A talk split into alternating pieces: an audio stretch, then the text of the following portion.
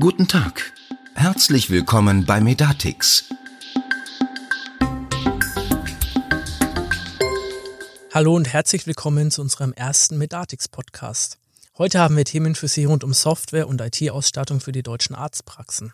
Mein Name ist Lukas Zahner, Mitarbeiter der Medatix Akademie und ich befinde mich gemeinsam mit Herrn Naumann, einem unserer Geschäftsführer, in unserem Tonstudio. Herr Naumann, würden Sie sich selbst und das Unternehmen Medatix bitte kurz vorstellen? Ja, sehr gern. Auch von mir ein Hallo an die Hörer unseres Medatix Podcastes, des ersten Medatix Podcastes. Mein Name ist Jens Naumann. Ich bin einer der beiden Geschäftsführer der Medatix. Gemeinsam mit meinem Kollegen, dem Herrn Dr. Jan Oliver Wenzel, führen wir unser Unternehmen. Wir sind ein Anbieter von Arztpraxissoftware, sind in etwa 20 Prozent der deutschen Arztpraxen mit verschiedenen Praxissoftware-Systemen und Zusatzlösungen vertreten.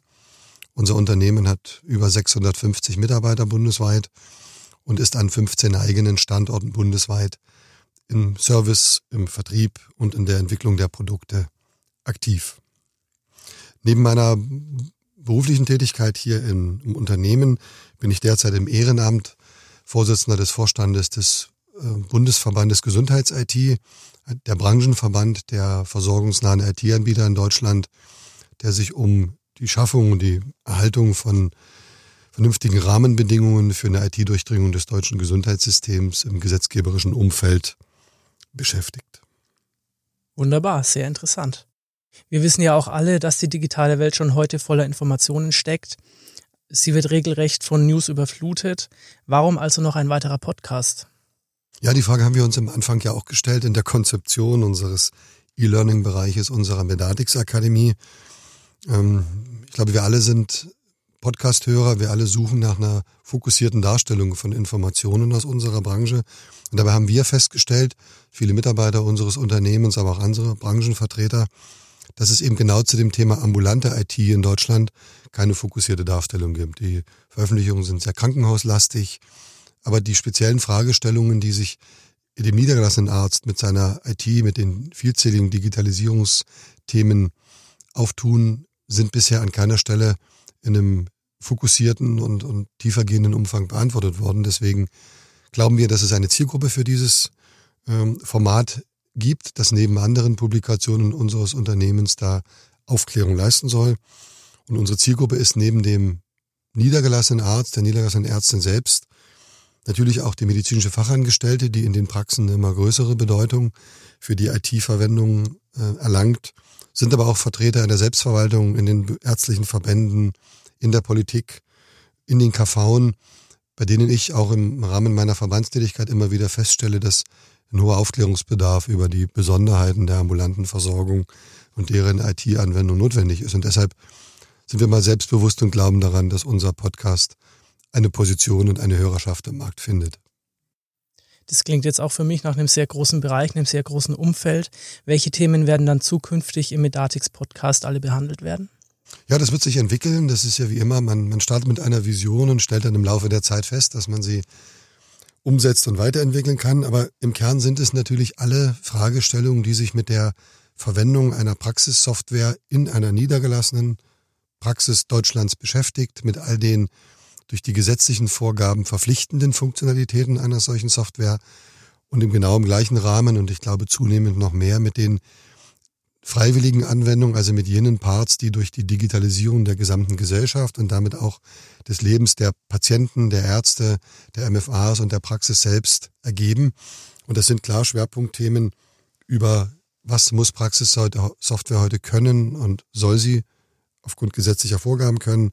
Wie können allgemeine Entwicklungen der Digitalisierung wie Mobilität, wie Cloud-Anwendungen, wie Spracherkennung, wie Archivierung von Dokumenten, wie die Nutzung auf, auf mobilen Endgeräten, konkret in der deutschen Arztpraxis unter dem der Berücksichtigung der ganzen normativen Dinge, die wir haben, vom Datenschutz über Patientenschutz, über spezifische Anforderungen der ärztlichen Tätigkeit angewendet werden. Und unser Ziel ist es, ein Hörer, der regelmäßig unseren Podcast hört, am Ende besser weiß, wie er in seiner Praxis Digitalisierung zu seinem eigenen Nutzen und zum Nutzen seiner Patienten vorantreiben kann. Ja, dann vielen Dank, Herr Naumann, für diese ausführliche Einleitung. Ich würde sagen, wir gehen jetzt direkt in die erste inhaltliche Runde. Welche Themen rund um die Praxissoftware und die IT beschäftigen denn die niedergelassenen Praxen aktuell? Das ist eine gute Frage. In der Vorbereitung unseres Podcasts habe ich darüber nachgedacht, worauf wir uns fokussieren, ohne jetzt einen zweieinhalbstündigen Vortrag zu halten.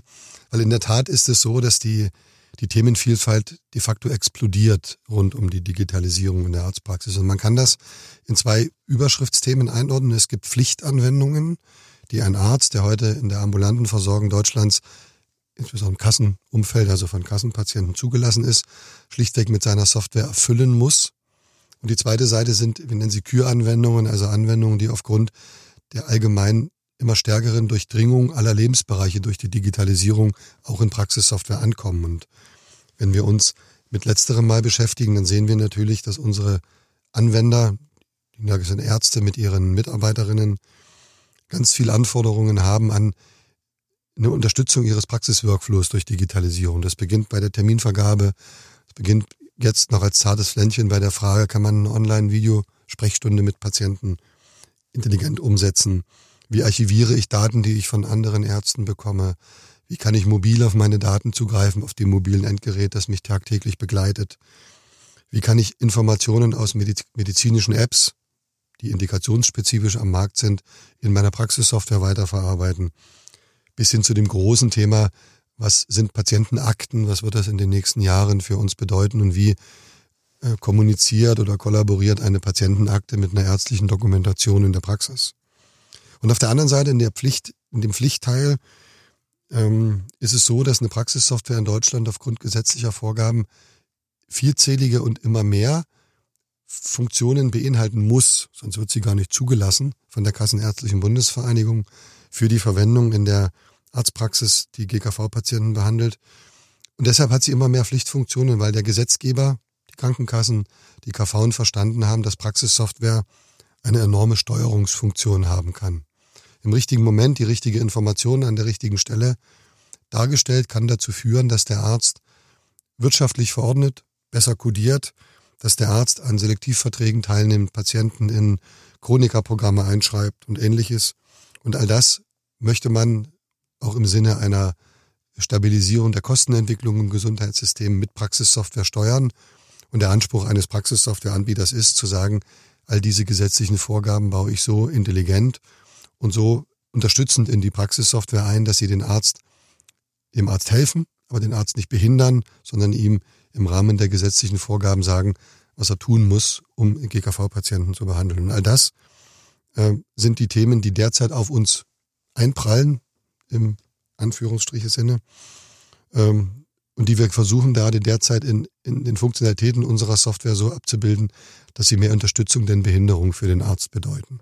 Und klar, ein großes Thema, die aktuell stattfindende Einführung der Telematikinfrastruktur, also die Vernetzung der Arztpraxen in einem sicheren Netz.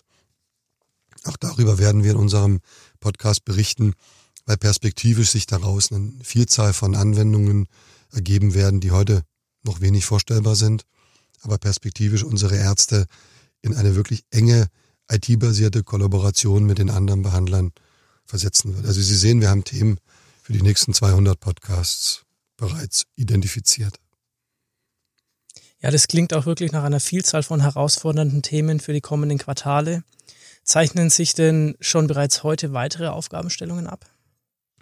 Ja, und das in auch, wie gerade schon erwähnt, in fast ungewohnter Fülle oder in einer Fülle, wie wir sie noch nie hatten.